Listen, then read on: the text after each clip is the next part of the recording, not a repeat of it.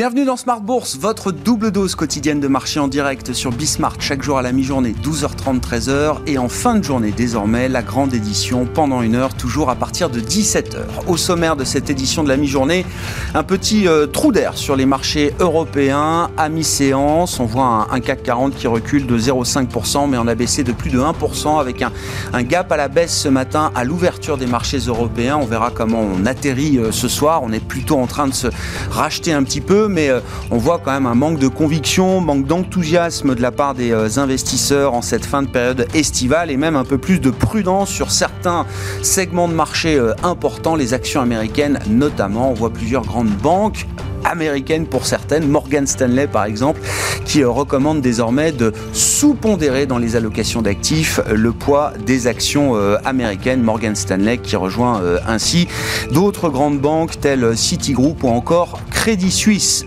La BCE, l'enjeu, c'est donc demain à Francfort. La réunion sera animée, on le sait d'ores et déjà. On évoquera les, enjeux en matière de communication et en matière de décision de politique monétaire pour cette réunion et pour euh, les prochaines euh, côté Banque Centrale Européenne avec Arthur Jurus qui sera avec nous en visioconférence depuis euh, la Suisse, stratégiste senior chez Odo BHF. Et puis on parlera stratégie de marché également, je vous le disais, de grandes banques qui recommandent de réduire un petit peu la voilure en termes d'exposition au risque, notamment sur les marchés américains. Qu'en pense Nicolas Chéron? Il sera avec nous, le stratégiste de Zone Bourse en plateau pour cette demi-heure.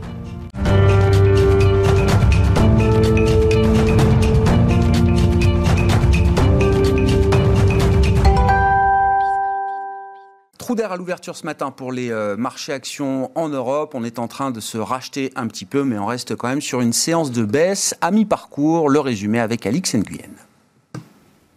Les principales bourses européennes reculent dans un contexte où les marchés ne semblent globalement pas enclins au risque. À l'image de Wall Street hier, on note que les valeurs cycliques souffraient particulièrement pendant que le Nasdaq battait des records.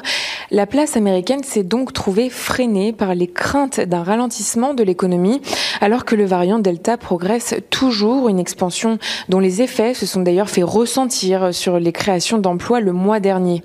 En Asie, les places évoluaient en ordre dispersé ce matin. On relève que le Nikkei se démarque avec un gain d'un peu moins d'un pour cent grâce à la révision en hausse de la croissance du PIB du Japon à 1,9% pour le deuxième trimestre.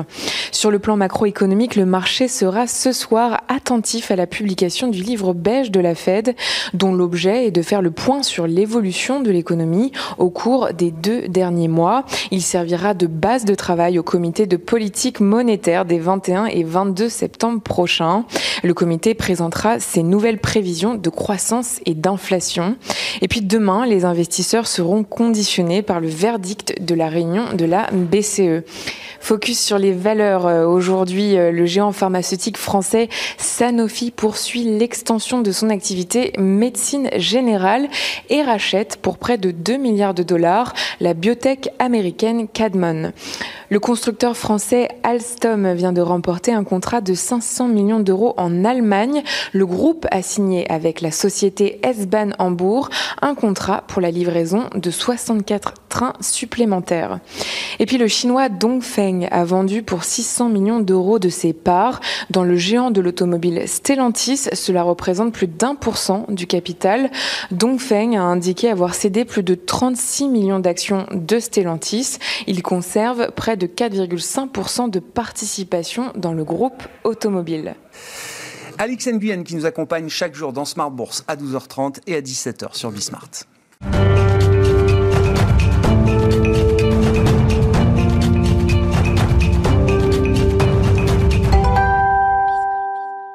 C'est une réunion de rentrée importante pour la Banque Centrale Européenne demain à Francfort et on en parle avec Arthur Jurus avec nous en visioconférence depuis la Suisse, stratégiste chef. Bonjour et bienvenue Arthur.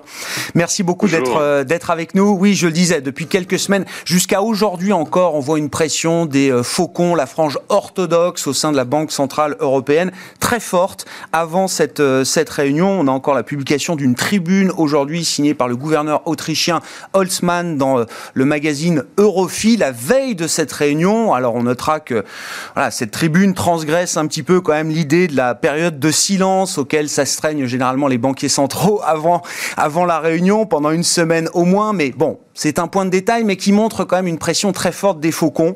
Euh, pourquoi, Arthur? Est-ce que c'est une posture politique après un, consensus d'urgence euh, au, au, moment de la pandémie? Ou est-ce qu'il y a quand même une légitimité à demander un recalibrage de la politique monétaire en Europe aujourd'hui? Bon, ça fait euh, une décennie que les, banquiers centraux les plus orthodoxes finalement euh, sont assez secondaires, n'arrivent pas à imposer leur vue. Donc c'est une fenêtre d'opportunité pour eux aujourd'hui d'insister. Ça explique aussi pourquoi euh, le gouverneur de la Banque centrale d'Autriche est sorti par une tribune en dehors des, des, créneaux habituels. Simplement, on a un contexte économique qui est très porteur. On a une reprise économique mondiale qui est avérée, le pic aux États-Unis qui a été atteint, et en Europe, on a un momentum économique qui est probablement toujours attractif qui va se renforcer notamment en Allemagne pour 2022. Et puis on a d'autres facteurs, notamment les vaccinations qui ont atteint ces seuils de 70% qui étaient voulus par certains officiels de la BCE. Donc on a des conditions qui sont favorables et qui sont renforcées par la dynamique monétaire d'autres banques centrales. On a des banques centrales émergentes qui ont déjà durci euh, leur taux directeur et on a surtout la Réserve fédérale qui discute de plus en plus de réduire ses rachats nets d'actifs. Euh, Jackson Hole était l'occasion fait, d'entériner qu'une annonce allait prochainement être faite d'ici le 3 novembre prochain. Et donc, forcément, au niveau européen, euh, les officiels vont s'interroger de leur côté sur comment réduire, ou du moins, euh, dans un premier temps, euh, faire l'alternance entre le PEP, entre le programme de rachat d'actifs d'urgence pandémie et le programme traditionnel APP, ce qui sera véritablement l'enjeu demain, c'est-à-dire avoir plus d'informations sur comment la BCE va réagir dans ce contexte où finalement les politiques monétaires entament une normalisation très graduelle. Vous dites le vrai sujet, euh, Arthur, à travers l'enveloppe d'achat d'urgence euh, pandémique, le programme PEP, on le rappelle, hein, qui avait été calibré euh, à 1850 milliards d'euros, programmé au moins jusqu'à mars 2022. Vous dites finalement de savoir si on va acheter 80, 70 ou 65 milliards les prochains mois sur le quatrième trimestre. C'est pas le vrai sujet. Le vrai sujet, c'est qu'est-ce qui va se passer en mars 2022. Cette discussion, elle commence demain à Francfort, Arthur? Alors, du moins, c'est ce qu'attendent les investisseurs. Il y a un véritable besoin d'obtenir un signal de la part de Christine Lagarde sur est-ce que les discussions ont démarré, est-ce que effectivement en décembre prochain on pourrait avoir des annonces qui soient formulées, c'est-à-dire seulement 3-4 mois avant la fin de, de, ce programme de pandémie. Effectivement, il y a une problématique en fait d'enchaîner les deux programmes. Le plan de rachat d'actifs pandémie termine en mars 2022. C'est très probable que ça se produise et que ça ne soit pas euh, étendu. Mais par contre, on a toujours une dynamique en termes de rachat d'actifs et surtout un objectif d'écart de taux souverain entre l'Allemagne et les pays de la périphérie qui est important. Et donc les rachats nets d'actifs vont pas pouvoir décélérer subitement euh, d'un rythme de, euh, de 80 milliards théoriques à zéro entre, entre aujourd'hui et mars, euh, mars prochain. Ce qui est important de noter, c'est qu'au niveau du programme de rachat d'actifs pandémie, on a déjà en fait une réduction des rachats par la BCE qui est implicite, qui est observée, mais qui n'est pas annoncé. On était sur un rythme mensuel de 80 milliards d'euros. On est depuis euh, début août autour de 65 milliards d'euros. Donc il y a déjà la Banque centrale européenne qui progressivement teste et voit la réaction euh, des marchés, notamment l'évolution des, taux, par rapport à une présence moindre sur les marchés financiers. Donc ça va vraiment être un processus très graduel et la communication va jouer un rôle clé. C'est pour ça que demain, il serait important d'avoir un ou deux indices pour éviter un regain de volatilité sur les marchés euh, obligataire européen.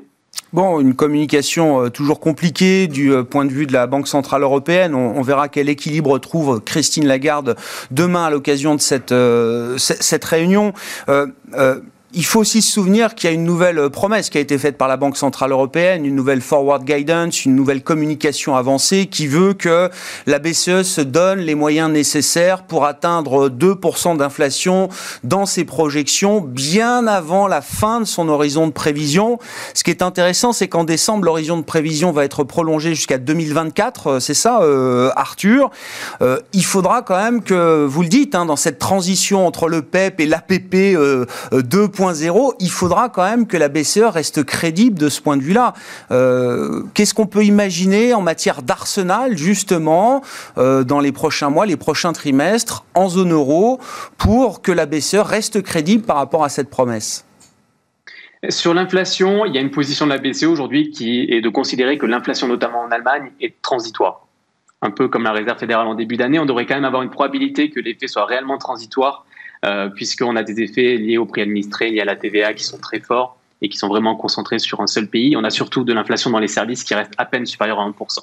Le vrai engagement de la, Banque Centrale Européenne, c'est euh, avant tout d'être capable de maintenir les conditions financières attractives. Donc là, il y a un premier outil, un premier arsenal qui pourrait être, par exemple, si le, PEP, le, le programme de rachat d'actifs d'urgence, était arrêté en mars, d'augmenter de manière temporaire le programme classique APP pour faire une transition et en particulier le rendre un peu plus flexible pour mieux cibler notamment certaines obligations comme celles grecques qui n'étaient pas achetées avant la pandémie et qui le sont euh, depuis, euh, depuis mars 2020.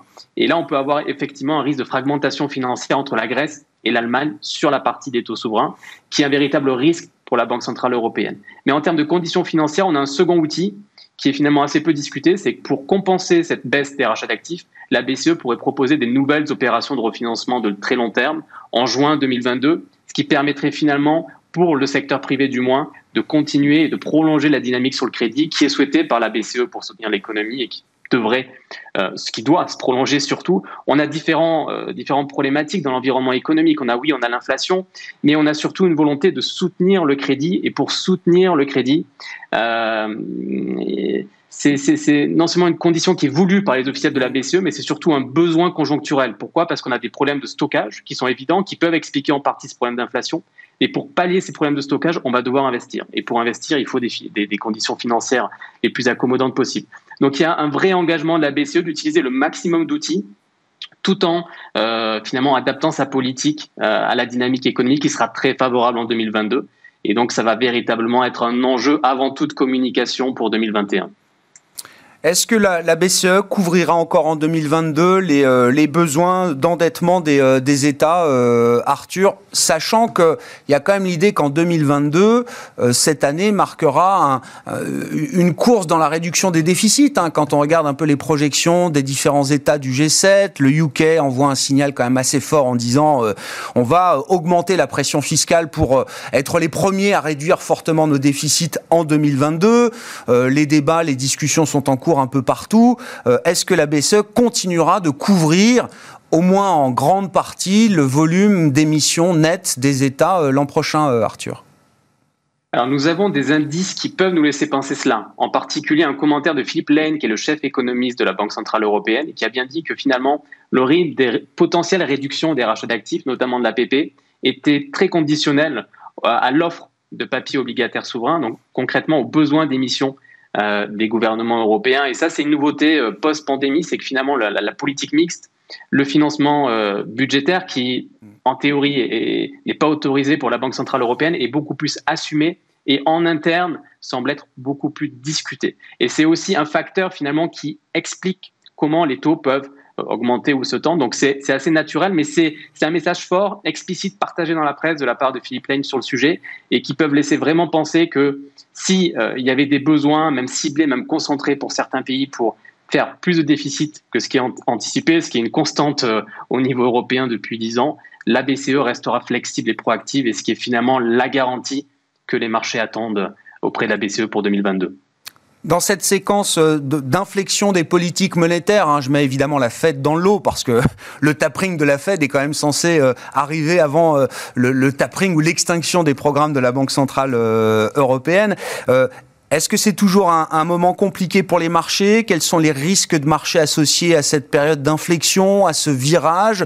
Ou est-ce que la grande prudence, la grande précaution des banques centrales qui ont euh, euh, tiré également les, leçons du passé et des précédentes gestions de crise euh, nous prémunit d'accidents de marché importants en cette rentrée, selon vous, Arthur?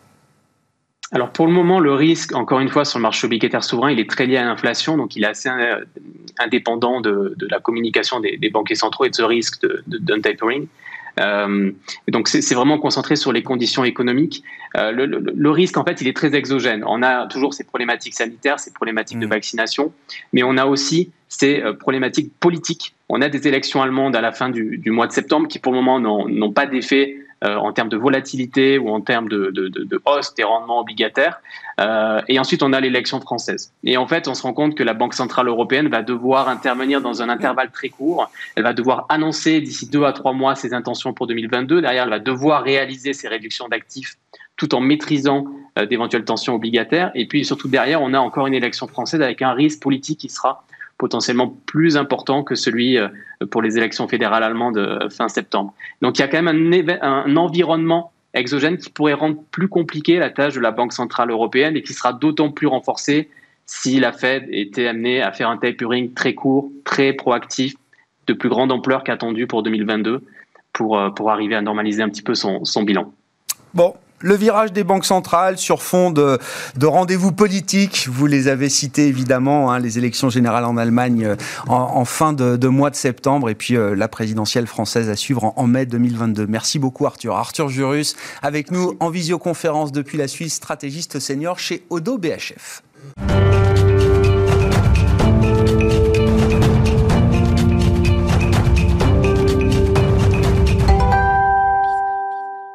Et on continue de parler des marchés, de stratégie de marché, stratégie d'investissement avec Nicolas Chiron à mes côtés en plateau, stratégiste chez Zone Bourse. Bonjour Nicolas. Bonjour Grégoire. Bienvenue. Votre euh, commentaire de rentrée après une période estivale, alors que tout le monde décrit comme euh, un, été qui a été plutôt bon euh, sur les marchés. Il n'y a pas eu de gros accidents, même si on peut se focaliser peut-être sur certaines parties spécifiques justement des, des marchés globaux. Qu'est-ce que vous retenez du comportement et de l'attitude des marchés des investisseurs à travers cette période estivale, Nicolas?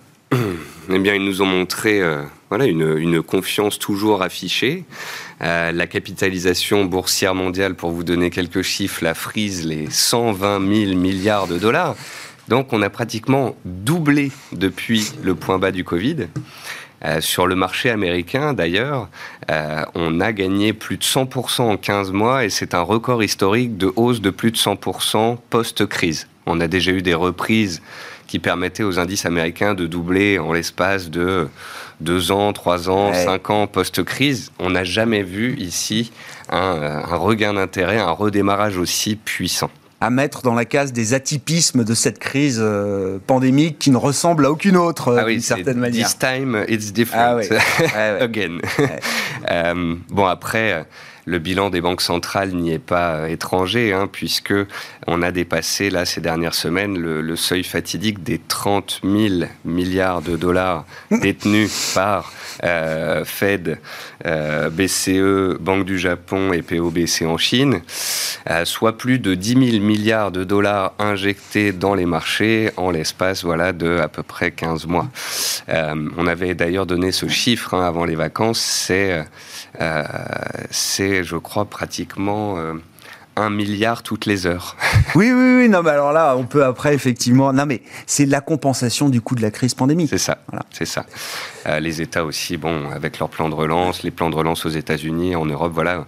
On peut dire que la, la, vivacité et la réactivité qu'ont eu effectivement hmm. États et banques centrales ont permis justement euh, cette reprise et de l'économie et des marchés. Et puis, on a une autre justification du niveau actuel des indices boursiers, notamment aux États-Unis. Ce sont les niveaux des bénéfices des entreprises du S&P 500 qui cet été ont battu des records historiques. On a même battu un chiffre, euh, le, fameux euh, consensus FAC7.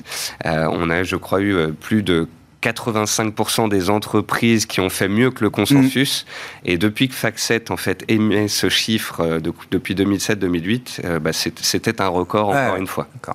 Donc voilà. Des records d'un peu partout, de liquidités, de résultats d'entreprise. On a eu aussi une macro au premier semestre bon, qui, nous, qui nous donnait un, cadre global positif pour euh, que ces entreprises continuent d'avoir un business florissant. Donc voilà, un été très calme. Une petite rotation qui s'est opérée quand même, puisque on avait une surperformance européenne euh, au premier semestre qui s'est atténuée.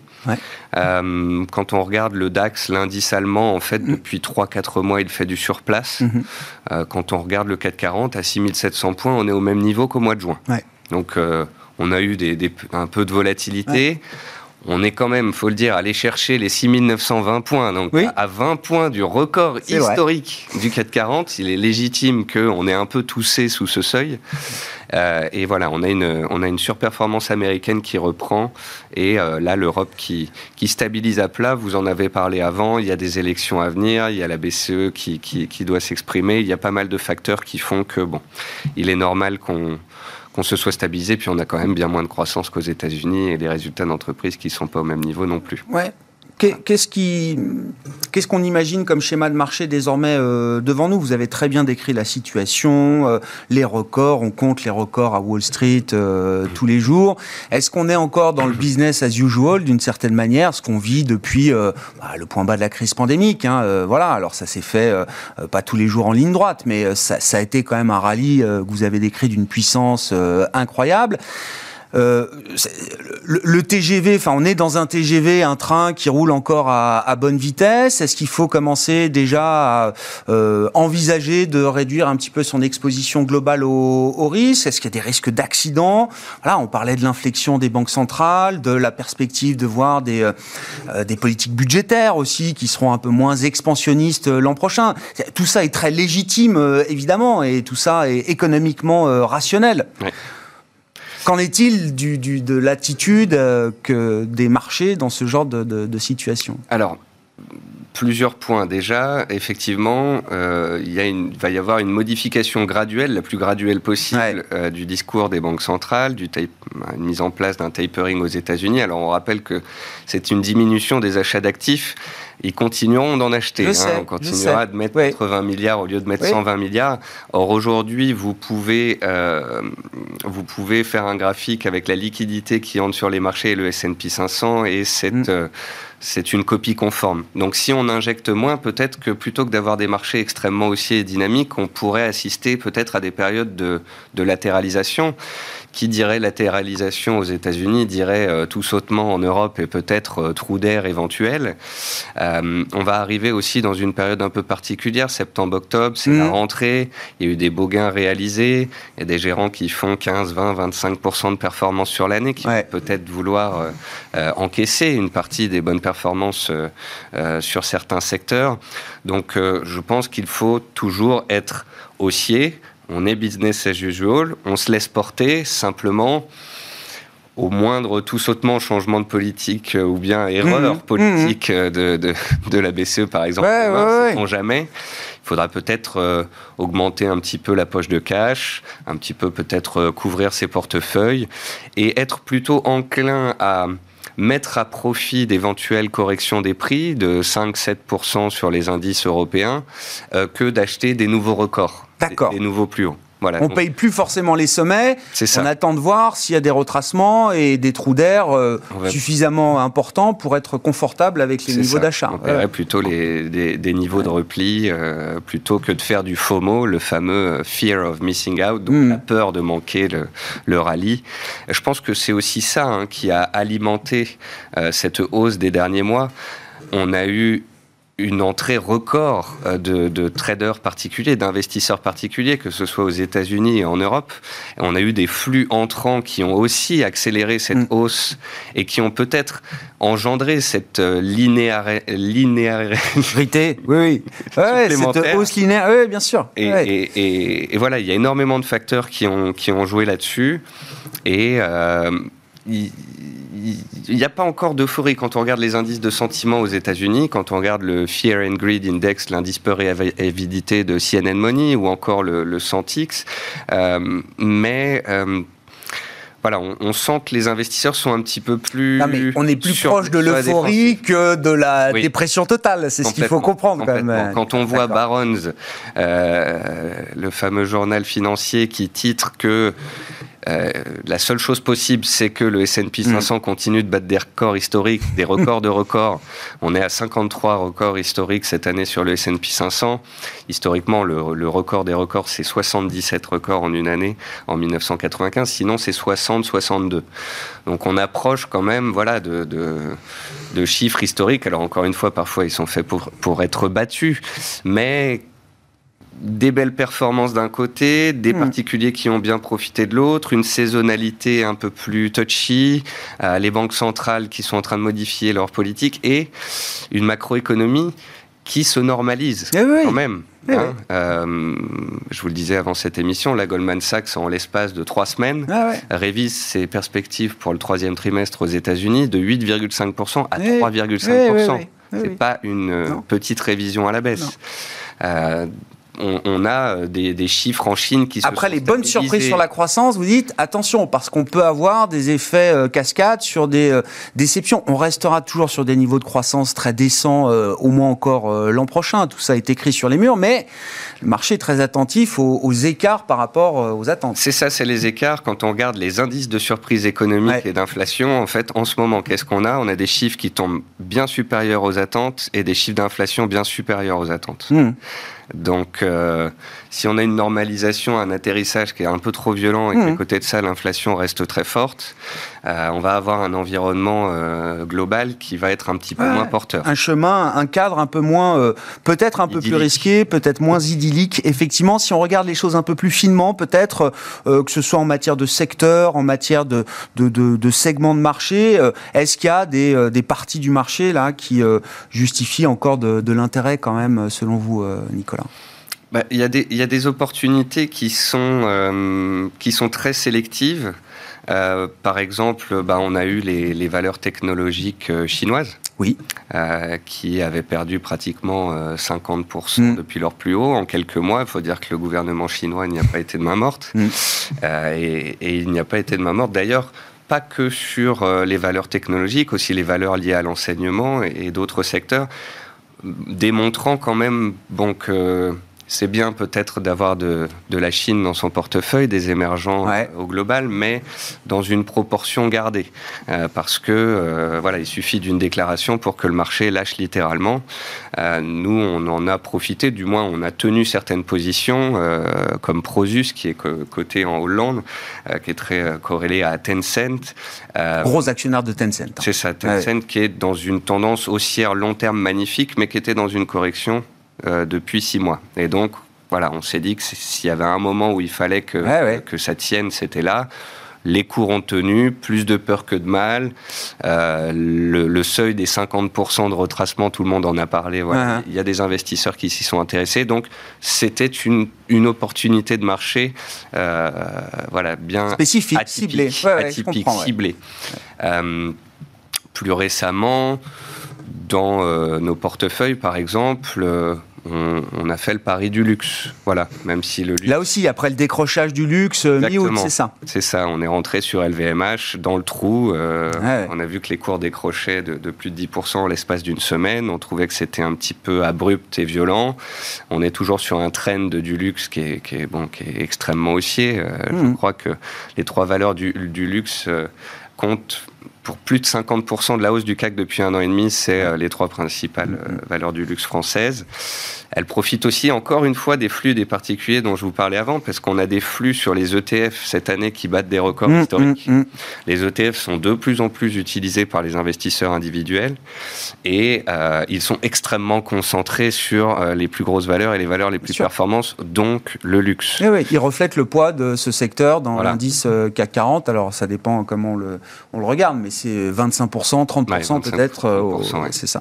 Donc tant qu'on reste dans un marché haussier, soutenu par les banques centrales, qu'il n'y a pas d'atterrissage trop forcé ou bien un accident exogène avec euh, un nouveau variant, mm-hmm. espérons, euh, touchons du bois hein, pour que, que, tout se passe bien cet hiver, on est toujours dans une, dans une dynamique, une politique de buy the dip, c'est-à-dire qu'on achète les corrections sur les meilleurs dossiers de la cote. Bon, c'est un peu ce qu'on voit d'ailleurs aujourd'hui sur la séance du jour. Hein. On ouvrait en baisse, gap à la baisse ce matin, on a perdu plus de 1% sur le CAC. Et au moment où on se parle, à mi-séance, on est en train de se racheter euh, un petit peu. Merci beaucoup Nicolas, merci d'avoir été euh, avec nous.